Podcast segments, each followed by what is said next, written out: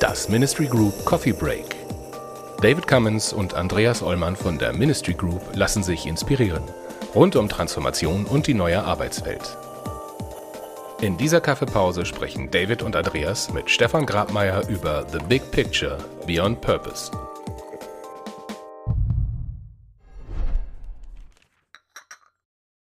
Hallo Stefan. Hallo, einen wunderschönen guten Morgen. Hallo Stefan, schön, dass wir uns wiedersehen. Wir haben gedacht, wir müssen uns mal austauschen. Auch wieder basierend auf dem, was du bei der New York Future erzählt hast.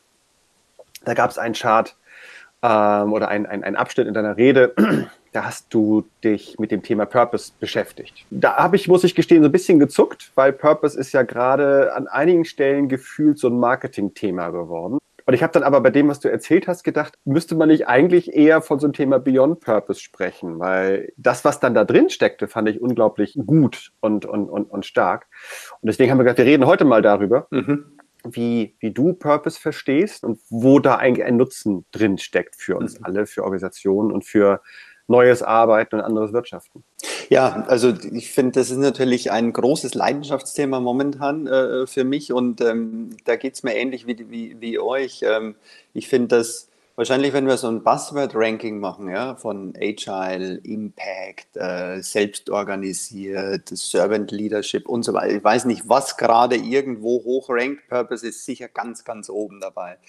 Ähm, und was ich ja, ich formuliere es neutral, schade finde, ja, dass es äh, einen großen Touch aus der, aus der Marketing-Perspektive heraus hat. Ja? Ähm, also was, was wirklich so ähm, für mich einfach an der Oberfläche zu polieren damit zu tun hat, Marken attraktiver zu machen, Employer Branding besser zu positionieren und und und.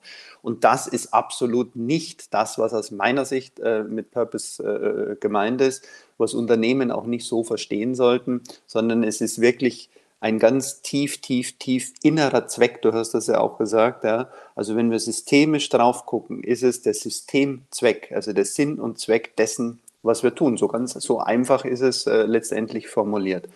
Ähm, und das, was ich äh, damals dargestellt habe und was ich auch äh, immer wieder bringe, ist ja das große Bild auf das Thema Purpose. Und Purpose hat für mich drei Dimensionen. Das ist also der gesellschaftliche Teil, der gesellschaftliche Purpose, der organisationale und der individuelle. Und diese drei Facetten sollten bestmöglichst zusammenwirken, dass wir wirklich über ein Big Picture, über einen holistischen Purpose sprechen können. Ähm, du hast in dem, in dem Vortrag dann auch gesagt, dass es eben einerseits den Purpose der Organisation, nenne ich das mal, gibt, also den, den Zweck, warum die Organisation existiert. Und wir haben uns mhm. letztes Mal ja schon drüber unterhalten, the purpose of business is business. Nee, nicht nur. Ähm, wobei man grundsätzlich natürlich sagen, sagen kann, eine, eine, Organisation hat eigentlich ja den Zweck zu überleben. Dazu muss sie Geld verdienen, und zwar mehr Geld verdienen, als sie ausgibt. Also muss sie ja. bessere Produkte haben. Also daraus ja. aus dem, aus dem Kern-Purpose, ja. ähm, äh, äh, der aus einer Betriebswirtschaft herauskommt, ergeben sich vielleicht Folgedinge, aber trotzdem unterscheiden sich natürlich Unternehmen in ihrer in ihrem inneren Zweck sozusagen. Und mhm. das ist dann wichtig, wenn wir uns die individuelle Ebene angucken, nämlich die Menschen, die in der Organisation sich entscheiden wollen zu arbeiten oder eben nicht, die ihrerseits auch ein Ziel haben mhm. oder ein Purpose oder ein mhm. etwas, woran sie glauben. Und mhm. dass es da eine möglichst große Über Überschneidung geben müsste, damit beide gemeinsam Wert schaffen. Ja. Habe ich das so richtig verstanden? Genau. Also auch dieses Über Übereinanderlappen, was du gerade gesagt und gezeigt hast, auch, ich nenne das ja Sweet Spot, ja. Also quasi, wenn wir den organisationalen und den individuellen zueinander bringen, brauchen wir eine gewisse Schnittmenge. Und je höher die Schnittmenge ist, also das müssen sicherlich nicht 100 Prozent sein, aber je höher die Schnittmenge ist, da entsteht das Potenzial da drin. Das ist ja die, die Energiequelle, die Kraft, das, das, das, das, der Spaß, der auch ja da drin liegt, Dinge gemeinsam zu gestalten. Ähm, und ähm, von daher, ähm, ich würde immer noch den, den, den, den dritten noch mit reinbringen, quasi aus einer gesellschaftlichen Perspektive, weil das, was ich ja ähm, ableite daraus, ist ja, wenn wir holistisch drauf gucken, ähm, dann hat die Welt ja eine Agenda. Wir haben die Agenda 2030, das sind die 17 Nachhaltigkeitsziele, die 193 Staaten unterschrieben haben. 193 Staaten haben sich verpflichtet, für soziale, ökologische, ökonomische ähm, Belange, äh, Themen, Problemfelder, Herausforderungen, die wir auf der Welt haben, diese gemeinsam zu lösen. Und das nicht nur in Entwicklungsländern, wo vielleicht Armut und äh, ähm, ich Umweltbelastungen anders sind als, äh, als bei uns, sondern wirklich aus einer holistischen Gesamtsicht. 193 Staaten. Wir haben, und das ist für mich immer noch mal wichtig, auch wenn wir es manchmal nicht so im Bewusstsein haben, aber wir haben dieses Jahr 75-jähriges der 75-jährigen Geburtstag der Vereinten Nationen gehabt, also die Kultur des Friedens, ja. Ähm, ähm, also die 1945 nach dem Zweiten Weltkrieg unterzeichnet worden ist, also die Kultur des Friedens. Und wir haben kurz danach nochmal ähm, also zwei Jahre später wurden die Menschenrechte, ähm, also die, die, die, die Charta der Menschenrechte äh, veröffentlicht. Und das sind für mich so die drei wesentlichen Säulen, wenn wir aus dem Big Picture hingucken. Die Agenda 2030 mit seinen Nachhaltigkeitszielen, die Kultur des Friedens und die Menschenrechte. Und das ist sozusagen das Framework, wo wir global, holistisch drauf gucken. Und wenn wir das weiter runterbrechen, und ich habe das ja schon öfter formuliert, äh, wenn wir das auf dem Land runterbrechen, ja, was ist der Purpose von Deutschland? Und ich habe das, ich erinnere mich an eine Veranstaltung, die ich einmal moderieren durfte mit dem Peter Altmaier und das war eine große Gründerkonferenz, irgendwie viel Startups und Mittelstand und IHK und so weiter da. Und ich habe den Peter Altmaier dann gebeten, auf die Bühne zu kommen. Und wir haben eben auch über das Thema Sinn und Zweck, Gründertum, Unternehmertum, ja, was ist besseres Wirtschaften gesprochen. Und ich habe ihn dann auf die Bühne gebeten und gesagt, Herr Altmaier, was ist der Purpose von Deutschland eigentlich? Und jetzt kennt ihr Politiker, die das äh, und auch er natürlich sehr eloquent überspielt hat und mir keine Antwort auf seine Frage gegeben, auf meine Frage gegeben hat, sondern sein Thema. Ähm, aber das ist, das ist, das ist schon, äh, ich glaube, sehr, sehr wichtig zu, zu, wissen, für was stehen wir denn als Land und wie brechen wir es weiter runter. Also ich nenne das ist so eine holistische Purpose-Architektur, weil jedes Land hat verschiedene Systeme. Wir haben Institutionen, wir haben Organisationen, wir haben verschiedene Steuersysteme, Finanzsysteme, wir haben unterschiedliche Kulturen in den Ländern und und und. Und daraus gilt es ja, und das ist das, was wir momentan erleben. Ich meine, wir kommen aus einer Corona-Phase, wo wir auf einmal was gespürt haben, wie Gemeinschaft, wie Solidarität, wie gemeinsame, gemeinsame Entscheidungen zu treffen, wie parteiübergreifend gemeinsame Entscheidungen zu treffen. Und jetzt sind wir in so einer Zersplittung wieder in so einen von Verschwörungstheorien und Rechten und Egoisten, die jetzt wieder da sind und eigentlich das gemeinsame Wir mehr zerstören, als dass wir zusammenführen. Ähm, und Purpose hat schon ein starkes Wir, also dieses gemeinsame, wofür tun wir etwas, woran glauben wir, was ist der Sinn und Zweck, wofür wir etwas tun. Und wenn das, das, das man nennt es immer das Public Good, wenn das größer ist ja, als das eigene Ich, denn es geht ja nicht um das eigene Ich, sondern es geht darum, dass wir gemeinsam Dinge erreichen. Und dann haben wir einen Orientierungsrahmen. Und der fehlt uns meines Erachtens oder er ist nicht immer so bewusst, auch aus einer, aus einer, aus einer gesellschaftlichen Perspektive. Und ich glaube, da sind wir mittendrin. Ähm, so, und das ist für mich schon mal ein ganz, ganz großer Anker. Ja? Äh, also diese Perspektive immer wieder einzunehmen, denn wenn wir dann auf organisationaler und individueller Ebene gucken, ein Unternehmen hat ja keinen Selbstzweck. Ja. Das, glaube ich, hatten wir beim letzten Mal ja ganz kurz mehr angeschnitten, sondern wir sind Teil eines Systems. Wir sind Teil einer Gesellschaft. Wir sind Teil der Natur. Ähm, und wir können nicht einfach sagen, okay, wir tun die Dinge, wie wir sie einfach tun wollen, sondern wir haben Verantwortung als Unternehmen. Und das hat sehr viel mit Purpose zu tun. Ähm, ich würde gerne auf, auf, auf Deutschland zurückkommen oder mhm. überhaupt mhm. ein, ein, ein Land äh, zurückkommen. Wenn niemand uns sagen kann, was ist der Purpose von, von Deutschland, wie kommen wir zum Purpose? Wie finden wir das gesellschaftlich raus? Also das ist natürlich die, die, die, die allergrößte äh, Herausforderung, glaube ich, die, äh, die wir haben. Aber deswegen denke ich auch, dass wir es, also das, was ich tun kann, ich glaube, was wir tun können, ist über ja unser, wie handeln wir als Individuum und wie mit unseren Unternehmen, in denen wir tätig sind oder mit unseren Kunden, dass das unsere Hebel sind. Also das sind zumindest meine. Ich bin nicht politisch aktiv. Ja.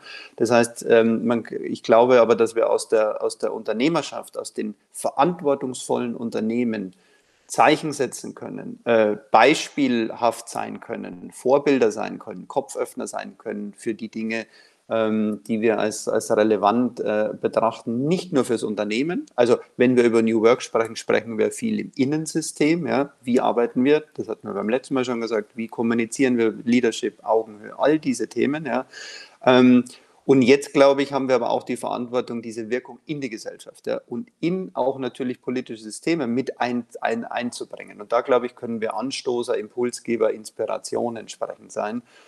Ähm, das ist meine Sicht darauf. Ja. Wow, das ist, finde ich, ja fast schon ein, ein großartiges Schlusswort, weil es die Verbindung für mich bringt zwischen dem, dem Äußeren der Gesellschaft, an der wir was tun wollen, und der konkreten Handlungsebene in der Organisation. Und äh, während du gerade gesprochen hast, habe ich gedacht, eigentlich haben wir es immer irgendwie bei uns so gemacht bei, bei, bei Ministry. Wir haben ganz oft äh, gesagt, Mensch, das, was wir hier gerade üben, üben wir auch, weil wir es in der Gesellschaft im Augenblick noch nicht üben. Also in den Systemen, Schule, mhm. Ausbildung, sonstiges, mhm. äh, üben wir diese Art der Zusammenarbeit noch viel zu wenig, ähm, brauchen sie aber auch in der Gesellschaft, auch Dialog, Dialoge führen und nicht immer Diskussionen führen und so. Ähm, und was wir halt machen können, ist, wir können in unserer Organisation Dinge versuchen aufzubauen und einzuüben, die dann aber natürlich auch, dass mhm. die Handlungsweisen dann auch in die mhm. Gesellschaft hoffentlich reinwirken. Äh, und das finde ich eine ganz spannende Verbindung gerade. Wir arbeiten ja mit einem Instrument, wir nennen das Trend Canvas. Und die Trend Canvas ist ein sehr holistisches äh, Framework, was aus der Formtheorie herauskommt. Und die Formtheorie ist, ähm, funktioniert mit bestimmten Hebeln. Und der größte Hebel, den wir haben, ist von der Natur her kommend, übers Individuum gehen, also über den Menschen, über die Gesellschaft, in die Wirtschaft, in den Markt und dann kommt eigentlich erst so die ganze Unternehmensseite, also vom Markt dann in die Organisation, in die Verfahren, in die Produkte und Services. Und was wir aus der Betriebswirtschaft ja oft kennen, ist, dass es umgekehrt ist. Ja, wir kommen vom Produkt, von den Services, wir fangen da an zu innovieren oder wir sind in der Organisation, ja. Aber diese Wirkung nach außen ist einfach oft nicht in dem Bewusstsein, wie sie sein könnte. Und wenn wir das holistische Bild im Blick haben, dieses Big Picture eben haben, und uns als Unternehmen ja auch fragen, was ist unsere Wirkung eben in die Gesellschaft hinein? Ja? Ich glaube, dass wir da Verbindungen, äh, Verbindungen herstellen können, uns das bewusster machen können und bewusster auch Dialoge führen können dazu. Das muss nicht so sein, ja, aber ich glaube, sage mal, das ist People on a Mission, ja, dass wir haben, lasst es uns bewusst machen, wir haben eine Verantwortung und wir müssen manchmal auch Stimme erheben, wir müssen den Dialog führen und ich werde auch oft gefragt, naja, braucht jetzt jeder Friseur und jeder Pumpenhersteller oder Schraubenhersteller oder jeder Monteur denn einen Purpose? Ja? Ich glaube ja, weil das sind Menschen, die eine Mission haben. Das sind Menschen, die ein Unternehmen gegründet haben für einen Zweck, für ein Wofür. Ähm, und äh, es geht nicht um Größe und um, um, um, um immer die Megadimensionen, sondern es geht um die kleinen Wirkungen. Denn wenn uns allen bewusst ist, wofür wir etwas tun und dass das Wir größer ist als das Ich, dann können wir unglaublich viel erreichen. Großartig, vielen Dank. Eigentlich müsste man darüber wahrscheinlich sich noch viel, viel länger unterhalten. Ähm, 15 Minuten sind natürlich dafür immer nicht genug. Hast du Möglichkeiten, dass man da noch tiefer einsteigen kann, wenn man uns hier gerade zugeguckt hat und sagt, wow, da würde ich gerne noch ein bisschen mehr mich drüber unterhalten, abgesehen davon, dass man natürlich mit uns sprechen kann, äh, aber auch vielleicht etwas, was man so konsumieren kann noch? Ja, also Zeit ist unglaublich. Äh, wir fangen gerade an und sind schon zu Ende. Also ich habe ja diese, ich nenne es Triologie, ja, also die gesellschaftliche, organisationale, individuelle. Dazu habe ich jeweils mal einen Beitrag geschrieben, einen Blogbeitrag und habe das zusammengefasst ähm, zu einem White Paper. Also wenn jemand Lust hat, tiefer eintauchen will, kann er sich die einzelnen Sequenzen einfach mal lesen oder das White Paper ähm, runterladen und äh, quasi aus einer holistischen Perspektive. Und das wäre natürlich schön, äh, wer Lust hat, ähm, nehmt euch einfach mal die Zeit, lest euch da mal rein und ich glaube, das gibt viel Inspirationen und äh, hoffentlich regt es das Denken an für die eigene Umsetzung. Dann machen wir das hier unten, so muss man immer machen, ne? in unsere Show Notes hier auf, auf, auf YouTube. Äh, da sind die Links dann drin für die Leute, die das nochmal weiterlesen wollen. Das finde ich großartig. Klasse. Danke dir. Das war eine wieder sehr inspirierende Viertelstunde oder wahrscheinlich so ein bisschen länger jetzt. Ähm, und, Wahnsinn, äh, das geht echt. Es ist Wahrscheinlich müssen wir uns wieder verabreden, oder? Also ich glaube, wir haben noch ein paar weitere Themen. Gucken wir mal. Es fliegt. Fliegt. Ja. Bis bald hoffentlich und vielen, vielen Dank nochmal. Wir sehen uns wieder. Alles danke Gute. Dir. Ja, Mach's danke. gut. Das war die aktuelle Folge aus unserer Reihe Coffee Breaks.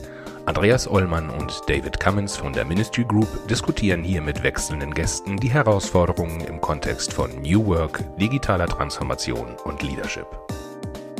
Die Ministry Group berät Organisationen seit über 20 Jahren zu Aufgaben im Spannungsfeld zwischen Kommunikation, Technologie und Organisationsentwicklung. Mehr Infos gibt es auf ministrygroup.de.